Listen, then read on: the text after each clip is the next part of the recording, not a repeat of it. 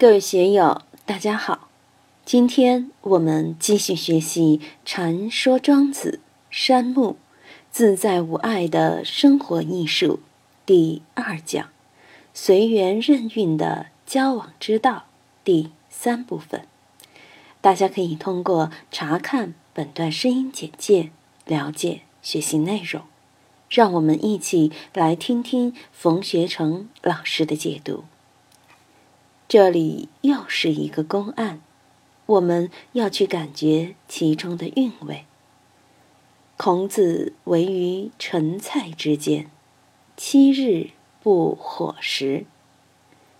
这个事情，《论语》里面有，《史记》里面也有，庄子诸多篇章里把这个公案炒来炒去，不断的炒作，热炒热卖，盛饭。也炒成新鲜饭了。这件事情，其他篇章里我们看到过，《山木》这篇里有两三段都在谈这个。孔子被围在陈蔡之间，只能吃点干粮，七天都没有条件生火做饭。我们可以想想，自己有没有遇到过这样的困境？但是。庄子说到这里后，就按下不表，又横生枝节，让太公任导演了一场戏。太公任是何许人也？我们都不知道，只知道他是个道家人物，是位老头子。太公任往调之曰：“子饥死乎？”太公任去见孔夫子。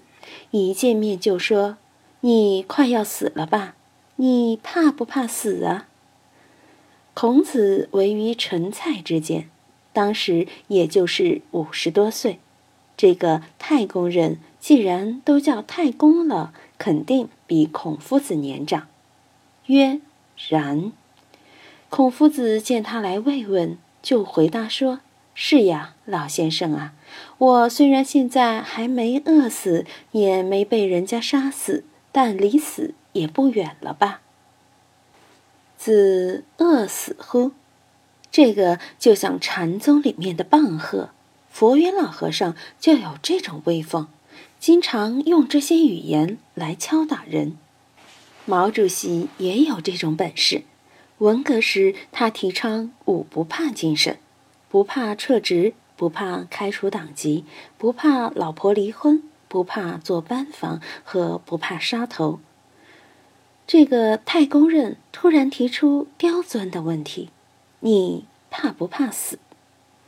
当年武则天把神秀、老安等人请到洛阳去供养，直截了当的就问他们：“大师们有欲否？”神秀说：“无欲。”再问老安和尚，也说没有欲望了，这可了不得啊！没有欲望了。但是武则天觉得他们的回答不过瘾。尽管你们活了一百多岁，尽管你们是禅宗大师，是佛界泰斗，但是这话也说的似是而非。要说没有欲望，也解释得过去。毕竟是一百多岁的人了，修行也好几十年了。但我也是八十岁的人了，我都还有欲望啊。武则天虽然自认为已经是老菩萨了，但还是好权好男色啊。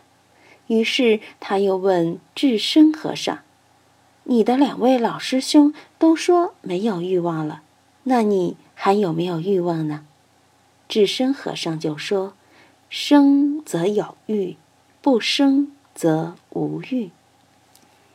人生在世，哪里会没有欲望呢？如果死了，就没有欲望了。”武则天觉得他回答的很老实，很合他的心，于是就把六祖袈裟交给他了。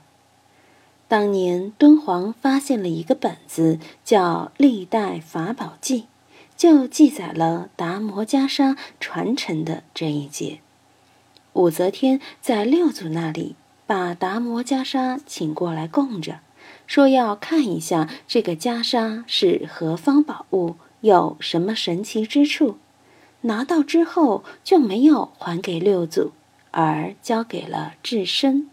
智深和尚是四川资州人，他拿到这件宝贝后，不敢在洛阳久留，只好告老还乡，回到四川。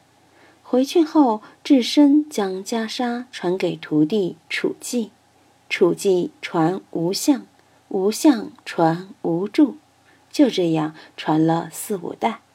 这是历代法宝记里描述的。如果我们哪天在四川把这件达摩袈裟挖掘出来了，中国禅宗史的历史从此可是要改写的！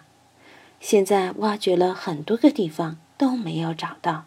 遂宁广德寺说无住禅师的宝堂寺就是广德寺，达摩袈裟还在他们寺院的地下，这个可能性不大，因为黄巢起义以后，很多寺院的名称都变了，当时也没人及时记下来。若有一天被发掘出来，这又是佛教界的热闹事了。今天就读到这里，欢迎大家在评论中分享所思所得。我是万万，我在成都龙江书院为您读书。